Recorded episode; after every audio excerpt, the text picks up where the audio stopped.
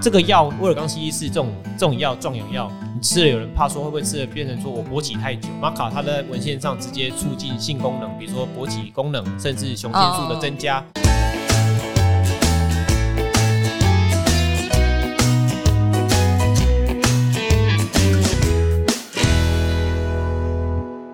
欢迎收听达特五四三，我是主持人 C C。哎，各位听众朋友，你们有没有听过一个广告呢？是美秀姐拍的哦。她说：“男人千万不要只剩一张嘴啊！” 因为我台语不会讲，但是这个台词大家应该蛮熟悉的。哎，也应该是说看过这个广告的人，应该年纪跟我差不多啊啊，那个年代有点久远。好，但其实啦，真的蛮多人都有看过。那这个广告呢，当年一播出，在电视上一直放。至今呃依然令很多人印象非常深刻。那其实呢，它是当年的一个壮阳药的广告哦，这是很奇妙的一个时代，壮阳药广告可以在电视上这样一直播这样子。好，那但是其实到现在呢，也有非常多标榜重振男性雄风的产品在推出，广告也是一直打。那我身边其实有很多健身的朋友啊，健身 KOL 朋友，他们也一天到晚在夜配好相关的产品。那这些产品呢，到底是真的有效？还是都有点夸大，广告不实呢？这相信很多人内心都打了一个很大的问号。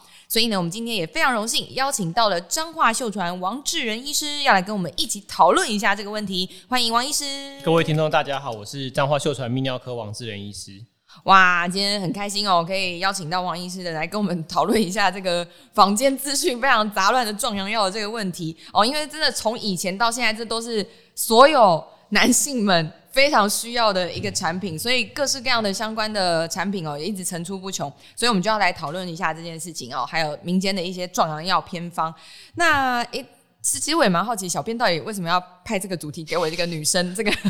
平 平常平常不会被这种广告投放，因为我不是 TA 哈。但是我们今天来好好聊一下。好，那我们也就是直接来进入我们的问题哦。那医师，请问市面常见的壮阳药？通常都会具有什么样的成分，可以让男性重振雄风？呃，一般我们坊间所称的那个壮阳药，它的成分主要就是所谓的在我们整间常开的那些威尔刚、西力士，它们的成分是这个第五型的磷酸二酯酶抑制剂啊。那这些药原本是可以用在一些心血管的问题，包括狭心症啊，或者是高山症的预防。那只是说，因为它可以就是呃让海绵体充血，能够勃起。那甚至这个药，其实在近几年是在我们在泌尿科一些排尿功能障碍方面，他们也可以让射物腺跟膀胱的出口比较放松，所以我们还会让病人就是有些解尿不顺畅的时候，也是可以吃这个药。啊，这个药不过你要吃这个药之前呢，就是还是要有性欲的刺激。所以如果你今天都没有性欲的刺激，你根本没有做，那你拜托你不要吃这药，只会浪费你的钱而已。对，医师不好意思，我打个岔，你刚刚说它可以用在预防高山症，对，所以我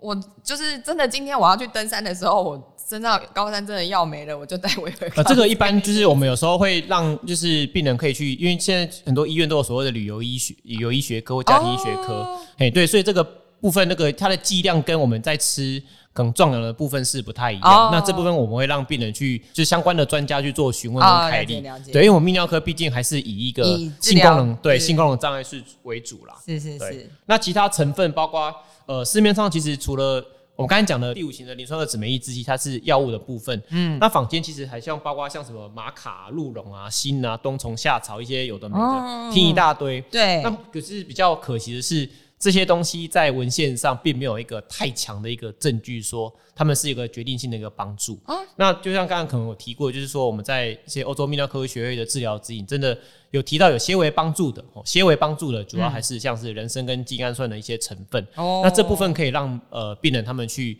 药局或者是一保健食品店去做个去查询，看看哪边买得到相关的成分。简单说，其实，在太并没有太多的成分说有很强的证据过，直接你吃了马上让你就是功能很好，并没有，所以这个部分就是大家可能会有所失望。我刚刚听到有锌。对对，可锌现在已经是很，比如说男性综合维他命里面呢，它都一定会有。对，所以它没有用吗？呃，锌有点像是，尤其是在男性不孕症方面是可以做一个补充了。但是你说他吃锌直接来，因为我们锌在可能在我们一些男性泌尿生殖道，它的一些分泌液中浓度蛮高的。嗯嗯嗯。但是你说直接去吃锌这件事情来壮阳，而而且又要看你所谓的壮阳是补充雄性素浓度呢，还是说你是要？来吃了，然后让你直接勃起功能变好。哦哦，锌这方面比较少直接的文献说是强有力，可以说直接可以增加这些的功能是比较少。哦，了解对。那人参是精氨酸对，这一些可能是一些萃取物、一些定剂嗯浓缩。哦，那因为如果你直接这样子哇，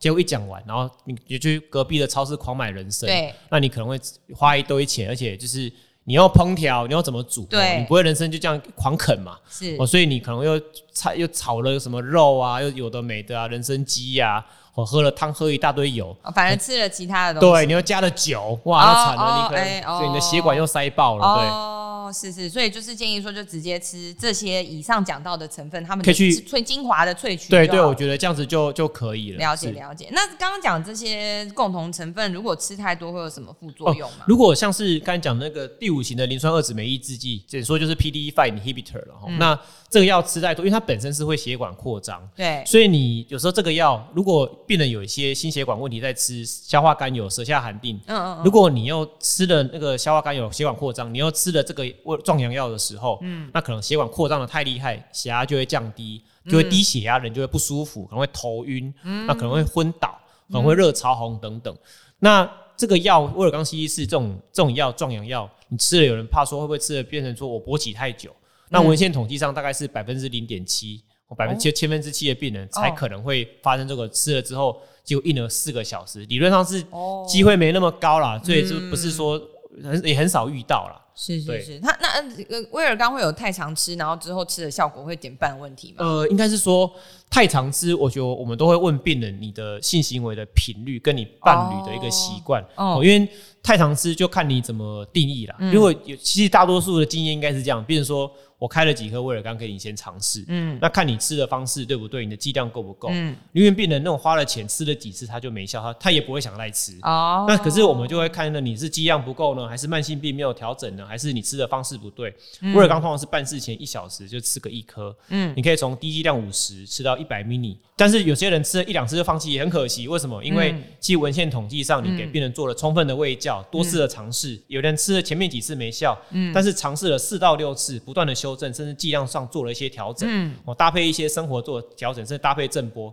是有办法再得到更好的帮助的。所以这个都要问清楚，对咦，那我们刚刚有讲到玛卡，对。玛卡也会有副作用吗？呃应该是说玛卡大家首先关注的是疗效了。那的确，因为这个刚才讲过是说，玛卡它在文献上直接促进性功能，比如说勃起功能，甚至雄性素的增加，这部分是并没有太强的一个证据。哦。所以很多的确门诊病人有时候你稍微问了他们一下，嗯，哦，他们可能会摇摇头说，哎、的确好像没有太大的帮助。感觉是精神安不过这个我还是会跟病人就是这样讲啊，就是的确任何的医疗的一个治疗结果都是根据统计学出来的。嗯所以如果你吃了这个东西，甚至是你的老婆送给你，甚至你的亲友送给你，嗯，你觉得吃的对你有帮助，那你就吃啊。为什么？因为哦所谓呃还是有些人可能会有点帮助啊，对甚至吸顶的效应。对你吃了对他对你有好处，你就吃，不要吃了什么不舒服。那你说吃了玛卡有什么不舒服？嗯吃多了吼，因为比如说玛卡有人吃了可能会。呃，像是比如说他会肠胃炎，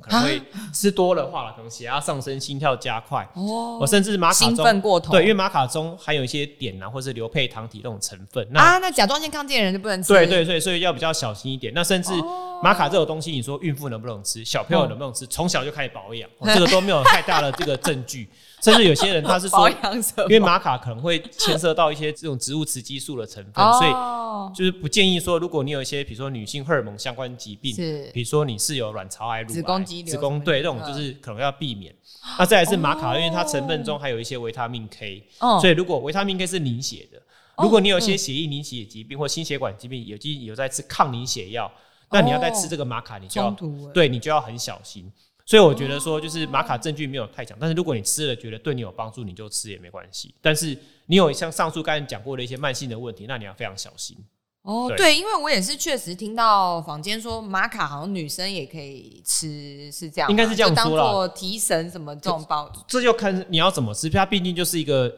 一个食物，一个植物。OK，对，所以你说一定不能吃嘛，也不是说你吃了就会死掉，也不是。是对，所以只是说，如果你今天是暴食的心态是我吃了要什么功能变好啊，嗯你又假如你是在孕妇啊，No 你有癌症哦啊，那你当然很小心这样子。是了解。对，好，那那接着我还有几个问题想问，就是直接呃，就是聊到一些坊间的偏方，是是不是真的对于男性壮阳有用？是好，那我们其实从很久以前就看到电视上常会有一些健身的人啊，他们都会生吞好几颗生鸡蛋。哦，那那其实坊间就有一个偏方是说，哎、男生男性呢生吃生鸡蛋加上能量饮料这个组合搭配在一起，一口吞下去，这样就可以就是壮阳，这是真的吗？呃，就是目前这方面也是缺乏相关的一个文献的一个直接的证据。哎、那比如说生鸡蛋这样说好了，嗯，生鸡蛋你吃下去哦，你到底这个卫不卫生，有没有细菌？对啊，沙门氏菌、啊，你可能吃了拉肚子，再来是、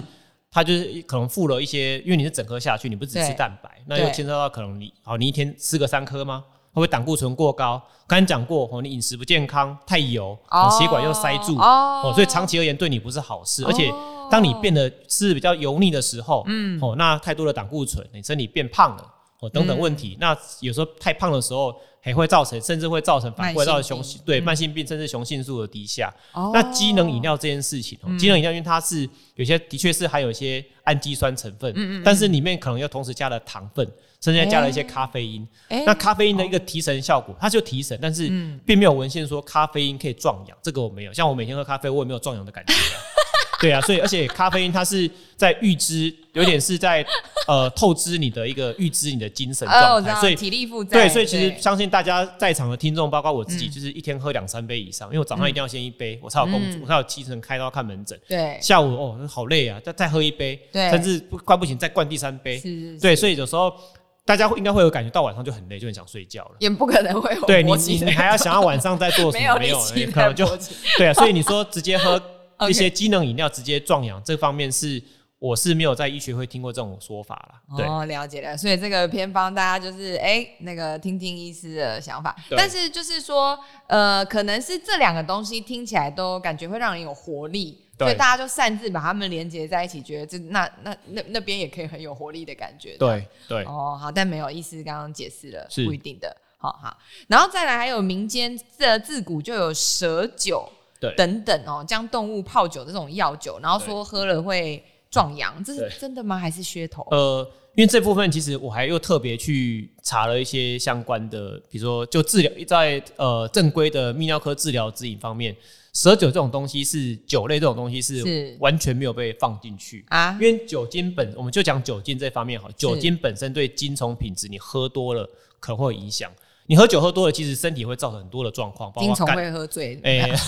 会对，然后你可能喝多了，你可能肝呐、身体一些嗯会出一些状况，甚至你酒驾等等问题，甚哦至哦。有些文献还发现说，你酒精喝多了，甚至降低体内的一些雄性素的一个浓度。啊？那蛇酒这种东西是有些呃坊间会说，它可能还有一些像铁啊、锌啊、锰啊、铜对这种原谅元素，哦，对，好像可以强健保身，哦促进伤口的一些慢性发炎的复原。对，可在性功能障碍方面，其实你去查这方面都没有太强的一个证据。那蛇酒刚才讲过酒精的一个不好，那，那个蛇毒你怎么烹调？到你你吃下去，哦你如果你没有处理好，你会不会中毒？是这个世界上那个万物蛇那么多种，到底用哪一种？是谁处理的？哦有没有一个标准的一个最卫卫生安全的一个步骤？哦蛇毒你吃下去会不会中毒？会不会对于它的一些细小分子有过敏反应？啊，你烹调的方式会不会把你想要萃取的原料元素给处理掉了，反而没有喝到该喝的？哦对你则保存这个太多要想的因素了，所以这个目前并没有太强的证据，所以在我们在一些男性学医学会甚至欧美的治疗自己方面，是。都并没有讲到蛇酒这一块。对，了解。啊，我知道了，有可能是因为蛇的形状，就是古人可能就是会把哦。一些形状联想在一起，对对对，就觉得哦，那就是对。长长的东西，那我喝了可能就像什么吃脑补脑什么这种观念，所以他可能就觉得吃 吃了跟长长东西有关以。形补形这种东西，其实在华人界很很对。热门的，但是以形补形就是吃一些吃什么补什么，这个的确在男性性功能方面，其实真的是都没有太强的一个问证据对对对懂懂懂。那但就是可能真的古老的智慧，我们也不知道以前的人吃的到底是不是有用，但现在是确定可能不太对，建议还是医生评估照正统的治疗比较安全。对，了解。那我我我也听过有是呃吃吃鳖肉吗？是吗？那叫什么熬熬鳖汤哦？好像这个鳖我我只能说，的确就是有听？好像都并没有太好的一个效果啦我只能这样说。哦对啊，他们而且你吃一些比如说火锅，对贝类海鲜，你要加来一杯啤酒，然后炸物，哦是因为你可能这样哦吃完之后，可能不但没有效，可能还更糟。哎、那什么鹅啊、生蚝，生蚝其实也是类似的一个概念呢就是变成说，我们都不会叫病人吃大量的那种去补什么东西，比较比较少了。啊、欸但是如果你吃了这个，能够带给你心情愉悦，哦没让你跟你老婆、跟你家哦人都很开心，哦偶尔这样吃一吃，放松心情，没有什么不好。来杯美酒啊啊，罗曼蒂克这样也很不错。懂懂懂，就是有可能是这个副交感神经呃类似啊，对，就是吃的对啊，就像出国玩，然后度蜜月，哦，度度蜜月不可能每天就是吃吃吃稀饭嘛，对哦度蜜月每天吃白吐司、吃白蛋白，哎、所以你也不会说我吃了就你喝了一杯酒，你就一定进攻变很差，也不至于。所以我觉得适量就好，开心就好。哎，医师，那你有没有听过什么奇妙的偏方，是病患他自己偷偷使用，然后就导致这个壮阳的反是效果越来越严重？国外是有像泰国那边是有，啊就是一些就是一些当地的一些报道，哦就是有哦男子他就是想说。把他那边看怎么变大，他就把他的老二伸进蚂蚁洞，让蚂蚁去咬。他就想想，他就咬咬就肿起来，就发炎嘛。就会变大啊！对啊，所以这样这个我我想不懂这种在讲什么。然后对，然后哦有些他们是像我们有些他就像您刚才讲，他是火锅狂吃啊，鹅啊海鲜贝类狂加，那你可能吃了，你先你先肠胃炎，你可能先吃到痛风发作。哦哦，这个这样吃其实过油肠对可能不是这么的好了。当然，就是有时候会听到一些外劳哦，他们说他们嗯去擦了什么，灌了什么。的确，有些人为了让老二变大哦，这个教科书上也有提到，有人会哼灌灌，尤其是外劳灌石蜡油，啊，之前有人灌完，结果变得奇形怪状，还发炎的，吃抗生素的。对，嗯那个所以就是我觉得应该是说，我们身体要要很保护，就是嗯我个人都不建议去做太多额外的一些侵入性或什么方式。那、如果你想透过饮食，嗯也也都要很很小心。比如说你吃了大鱼大肉吃太多，嗯，嘿，这样可能会造成一些身体上额外的一个负担，比如说高血脂、高胆固醇，甚至血压上升、痛风发作都要很小心。对，嗯嗯嗯，了解了解。哎、呃，医生，那我个人也有一个问题，说古时候武侠武侠小说或者说什么是什么千斤顶，不是千斤顶，哦，那叫什么千斤什么？就是在那边绑东西，然后锻炼它，可不可以举越来越重？这个放到现代来，也是说。你这个其实一直你常常举例来说，你常常自会打手枪，它就对越变越强壮吗？是这样吗？比较没有这种说法、欸哦没有就是这种说法比较就是说。你用千斤顶，比如说这是什么 什么什么什么什么什么什么神功，对对对。什么什么神功，对。啊，然后就用老二去举什么重物啊，去顶什么，我个人都觉得那个都没有太，就给他拍打、敲打，有怎么又去撞石头啊，哦哦，就是练拳击啊 什么，那都并没有一个太强的症状，你可能会阴茎受伤，拿来找泌尿科医师。骨折。对啊，这个都是有可能会遇到的。对了啊解了解，好，就是大家还是不要再有奇怪的那个尝试，还要保护它就好。对 OK OK，让它正常的长大。对 OK，好，那那意思我还想问啊，就是呃，我们讲到壮阳，其实就是呃，代表着它在硬度或者是持久度上对，它可能会希望可以提升。对好，不管是自身真的提升，或是伴侣觉得有，伴侣对觉得满意对，那这个部分到底有没有什么方式可以去很标准化的去辨别他今天这个呃壮阳的状态？应该说就是是有好好的提升这个性功能。呃，这性功能评估，当然我们会先看病人的了解你的困扰目前是什么，那我们会问诊，那会问问卷评估。那当然，比如说有些人他就觉得他就很明确跟你讲说，他可能他的勃起硬度跟以前比比较差，嗯那他有些慢性病，可能是一些风险。嗯那通常我会至少我在诊间会问，就是有一种叫做勃起硬度的分数，啊，我叫叫英英文叫做 EHS，竟然还有专业的名字，它就分对，它就分一到四分，我们整间就会放一个小玩具让你去摸。那四分就是最硬哦，就是像是那种小黄瓜的硬度。那三分就是带皮的香蕉。那两分的话是哦剥皮香蕉，一分的话是剥皮菊络。哦，菊顾顾名思义，你越软分数越差，大概行房就越困难。等一下，我好奇，所以有人勃起的时候还是像橘弱那样子？有啊，根本就硬不起来，或者是就很软了。哦对啊，他就会这样讲。那个一分几乎很难行房啊。哦哎，二三分就比较勉强，还 OK。嗯嗯三分四分就比较，三分还 OK 啊，四分就一般。正常。那同时我们还会问另一种叫做国际勃起功能指标量表，哇塞。就会问一个，他是会问一些东西。那简单而言，它有分到二十五分，嗯。那二十二分以上都还 OK，、嗯。那分数越低越烂，因为我们有时候会问这些是一个客观的量化。对对，那有时候病人一问，哎、奇怪我还好啊，二十二分，那因为有时候我们病人我们都要跟讲清楚，有时候治疗都要过沟通。对，哦，那之后也可以做个比较，原本是好，你分数原本很烂十分，你现在治疗治疗一阵子之后回来，哎、十十几分，快快二十分，就是有进步。嗯嗯嗯、哦。所以我们很难说你啊，你痊愈，所以你比如说你你觉得你的状况有比较恢复、有进步，让你能够行房，心理压力有减少，那我觉得这就是就是很好了。那简单讲就是分数越低就是越糟糕这样子。对，这个我们会问卷，然后看理学检查。那像射精的方面，就是早泄方面，有时候就是说问看看你是不是大概一到三分钟内就射精，原本是可以撑很久，嗯，那大概结果哎、有些病人他可能发现说我最近好像一分钟内就射了。那还有分先天型跟后天型，然后时间一分钟、三分钟内。我觉得重点就是这些疾病可能会造成一些男性心理上的一个一个心理的压力。哦，这个就我们都会大概会这样子问那样子。哎、那个先，我想问，先天型的早泄它是有办法治疗的吗？这个就是要持续用一些要用药观察，对，懂有些他们就是一直就是可能都一分钟内就抓出来这样子，哦。啊，有些人是他原本都还 OK，然后突然哪一次突然不行。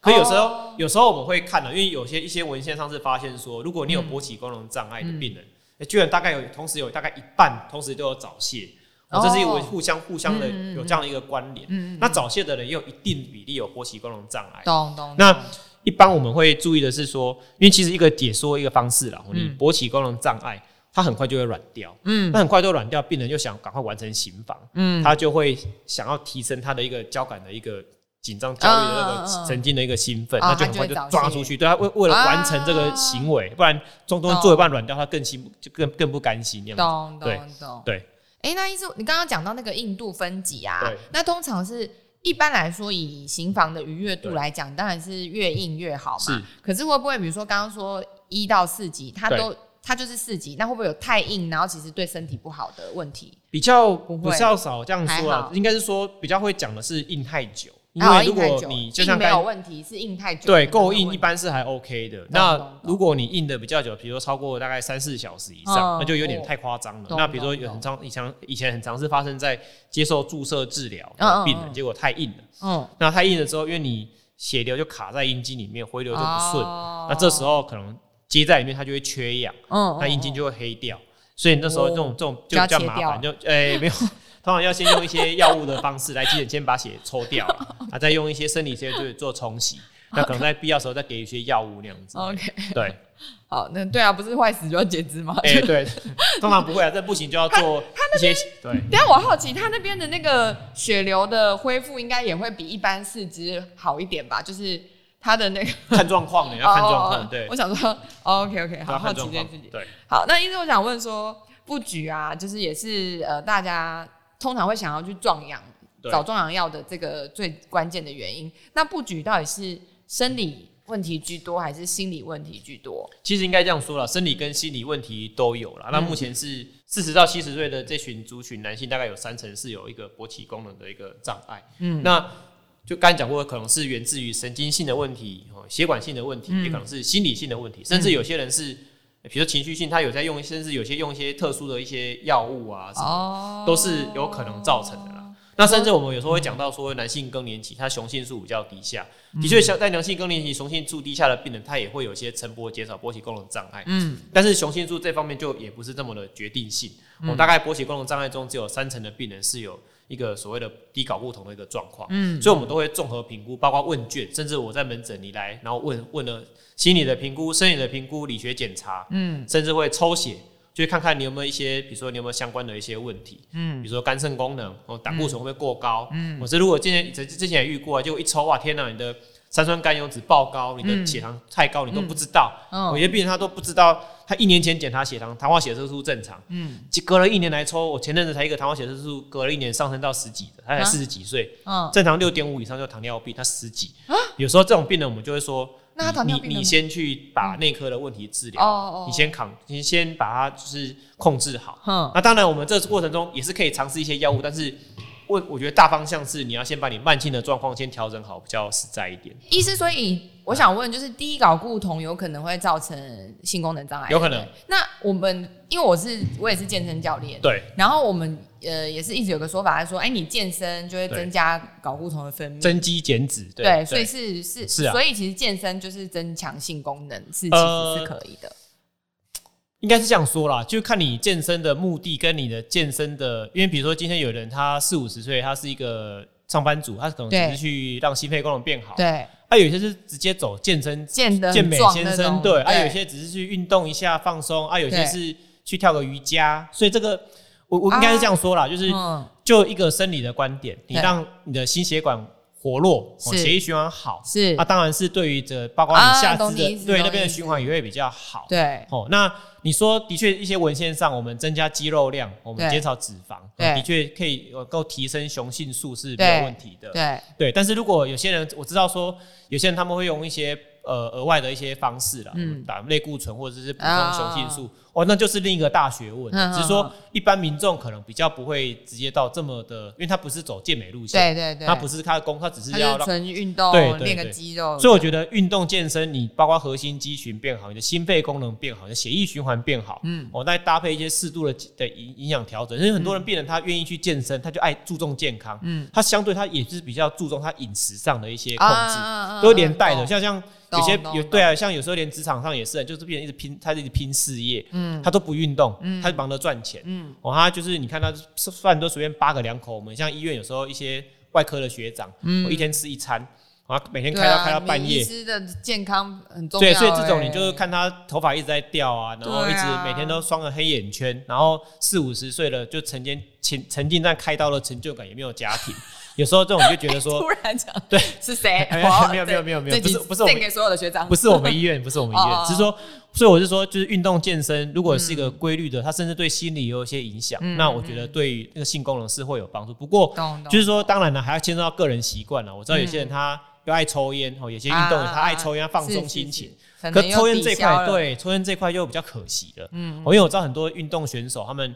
他们有些输压的，因为他比赛压力很大，对他们应酬也多，对哦所谓体保生，他们可能对哎有些也是要喝酒啊，对，晚上要对对他们这个就总之各种因素都可能影响自己要去衡量。如果你很在意这方面的话，自己要有所调整，有所牺牲那样。是了解，所以这个呃健身增加什么睾固酮可以让性功能提升，这个传说其实就像医师讲，它应该是健身带来了其他额外的对，呃附加的效果，有可能提升你的性功能。对你增就是增加肌肉的含量，然后减少，因为脂肪会把雄性素睾固酮做个代谢转换，所以你一个你比较肥胖的病人，我们临床上很多睾固酮低下的病人，嗯进来诊间，他是一个怎么样哦？他就是会跟你讲他情绪低落，看起来没什么活力，嗯。然后晨勃减少，性欲减少，甚至嗯。有些人会有一些什么。热嘲讽啊，然后负面想法，嗯。看着就是一个很阴沉的一个人，嗯。我都没有笑容，嗯。哦，那可能那甚至还有很就这个中年一个大大的啤酒肚，嗯哦，这个有时候都会互相恶性循环。那意思，我想问啊，就是在不同年龄层的男性，他们的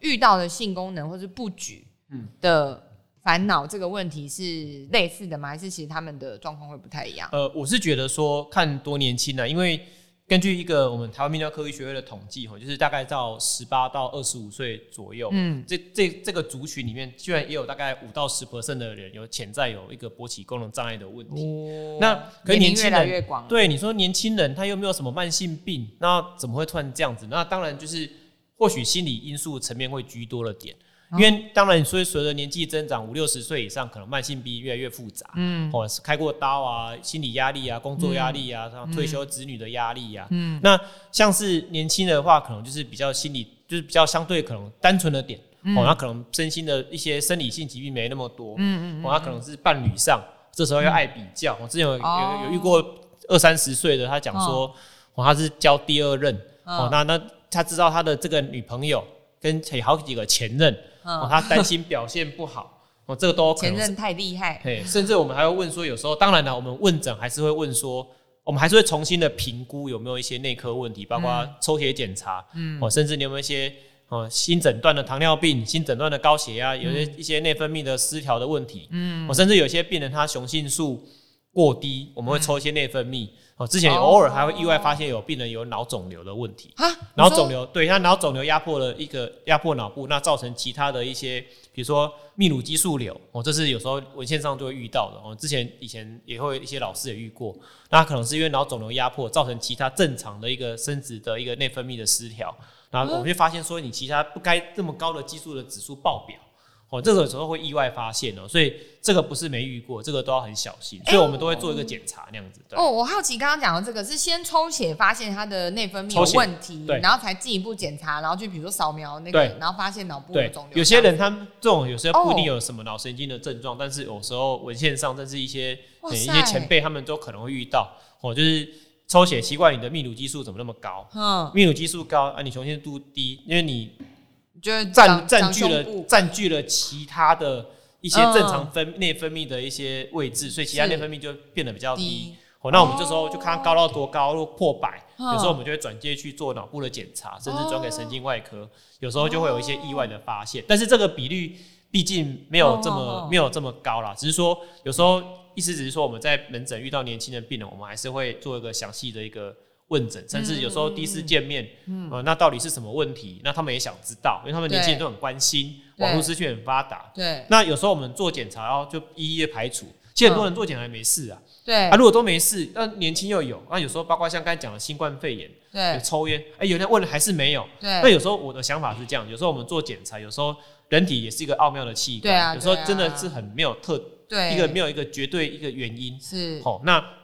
你要讲宕机也可以，但是有时候我们做检查的目的是抓出了一些让人害怕的一些情境，嗯。就像哎四十几岁，结果一抽血，意外发现你糖化血素是十六，我嗯前阵子才一个，嗯哦，他所以他也哈。在去年抽没事，怎么今年变十六？我也是很嗯。傻眼。但他嗯。他才说他其实已经有在控制了，嗯。哦，那就让他去赶快去新陈代谢科、嗯。血血糖血糖科去做调整。嗯。我们检查目的是抓出了一些我们能够觉得比较害怕，更多带来可能更多灾难性的一些问题，去把它抓出来做调整。啊，如果真的检查太多没有，那或许可以药物尝试看看，生活作息尝试看看，嗯甚至你要了解他心里有没有一些潜在的一些压力的来源。对啊，你比如说刚大学毕业，你要付房贷，哦。跟老婆吵架。生活最近有转变，对啊，这个就回归到刚才讲的心理层面，你就是嗯。压力啊、吵架啊，最近流行不婚主义啊，甚至动不动就要分手、离婚啊，哎，婆媳问题啊，这个都哎，每天看就不爽，每天都在吵架，怎么做呢？哎、我！我刚刚听到医师讲这个，我就觉得他本来只是来检查那个性功能障碍，就有意外发现了脑部有肿瘤这件事，是算救了他一命哎、对不对？哎、这个有时候真的这个量不这种 case 不是不多啦，多。但是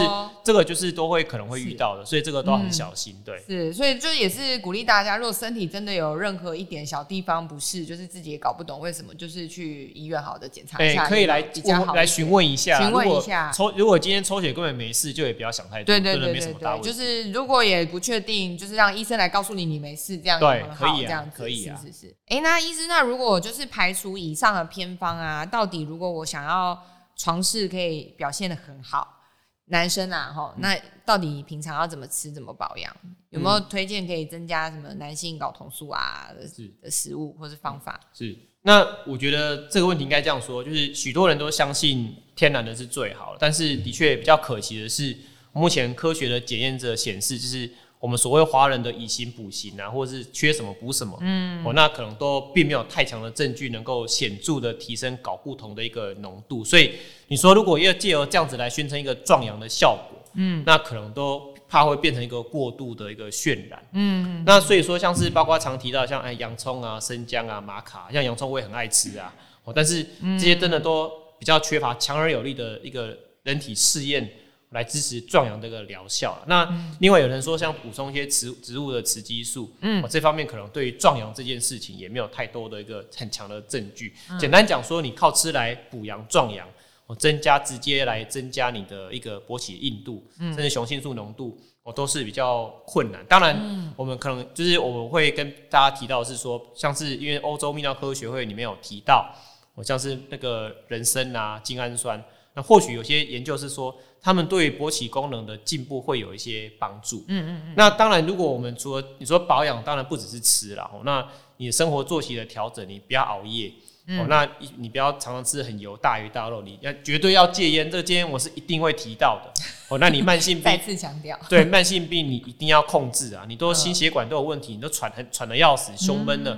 你不要再做了。你身体被抗击，你就是先把它调整好，血糖先控制好。哦，那你运动，就像刚才讲的健身，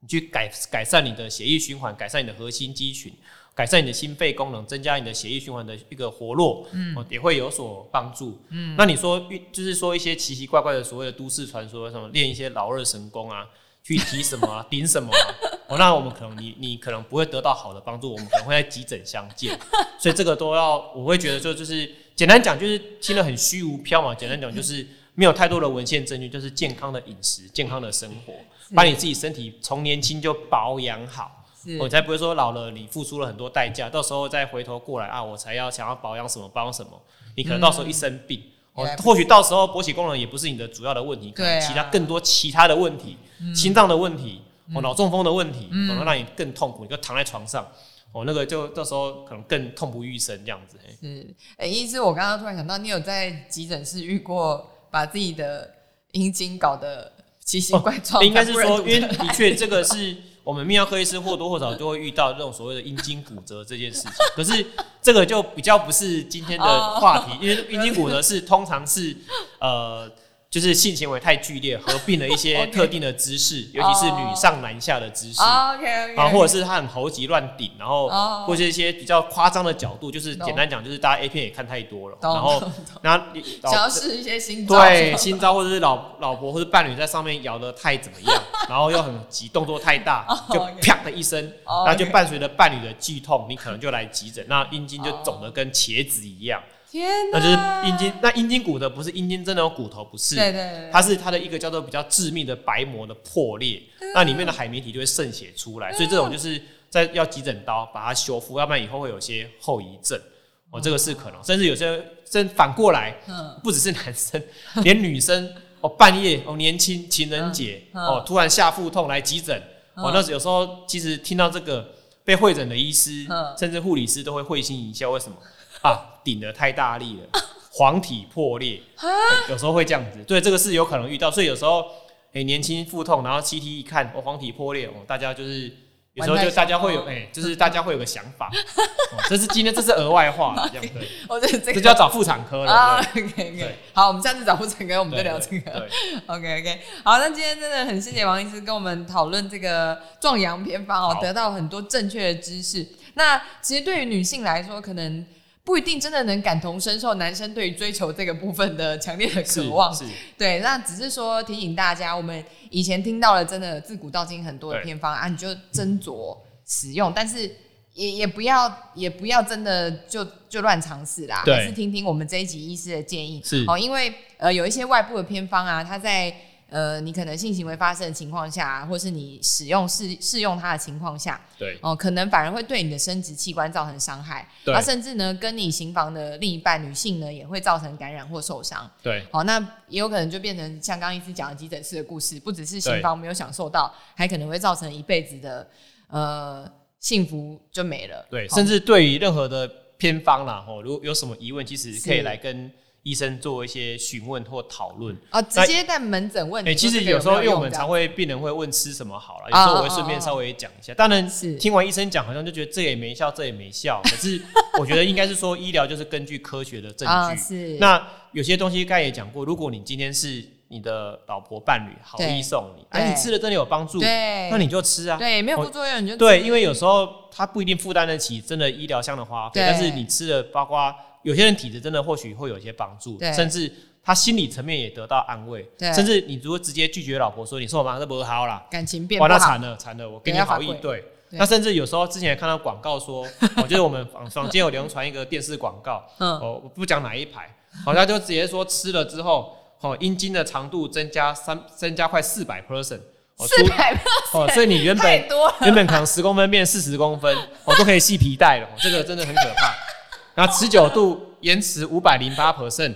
精液量变成三百八十八 percent，变成喷泉。我觉得这个，所以其实这个不要说医，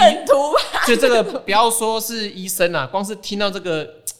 就是你会觉得这这那我可怜，没错，那我可怜，他的性欲提升八百 percent，然后就有点是就听有什么有点变态的这感觉。个提升八百 percent 会被抓吧？对啊，当然这个可能是有人制作梗和开玩笑，但意思只是说，你遇到觉得不合理的，你觉得对。现在我觉得我们自己身为民众，广告很多，对。如果你跟看的是一些医医疗相关医院的卫教网站，或许比较可信哦，但是你自己要判断说，你觉得是。这个是不是话术，他要说服你去买他的产品哦，你不要很多我们，因为我们常常医医疗人就在擦屁股，对，就是你吃了一些东西没有好，病人你生病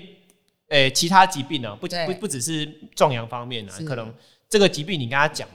哦，然后他不治疗，他先去喝符水，听喝完见了符水有问题又跑回来了。对，哦，你刚刚开刀治疗他好了，哦，嗯他在脸书上不会感谢医生，他感谢上帝。哦，这个我们都认，我们都是默默的擦擦眼泪就过了。对，我只是说身体是你自己的，所以你自己要判断哦。嗯当然，你医生都是基于医疗的立场，我们也不是商人，所以我们只能跟你讲说，嗯科学根据是这样子。是哦，是怎么样，你自己要去做判断。有疑虑，上网查一些比较呃比较有相关医学背景的网站，对或者跟医生做讨论，我相信大家都很乐意。是对哇，谢谢医师那个苦口婆心，真的是对啊，医生会跟你说这些东西不要尽兴，真的是为了你好，好不好？不然那些不实广告卖的那些诈骗商品，才真的是赚你的钱又伤你的身体的人。对，因为这些像这些东西是我们泌尿科学会都有一些专家老师有出书了，嗯因为就是直接跟跟针对各个民众常见的疑问各个击破。那我为了录这集，其实我有稍微再去哦回去再翻一下，我怕我没有有没有 miss 掉一些新的资讯。我包括像刚才讲的一些人参精氨酸，我也不是人参精氨酸的厂商，但是这个成分是对欧洲泌尿科医学会有引用到。那是欧洲泌尿科医学会又是台湾泌尿科医学会治疗指引最常引用的一个、嗯一个标准。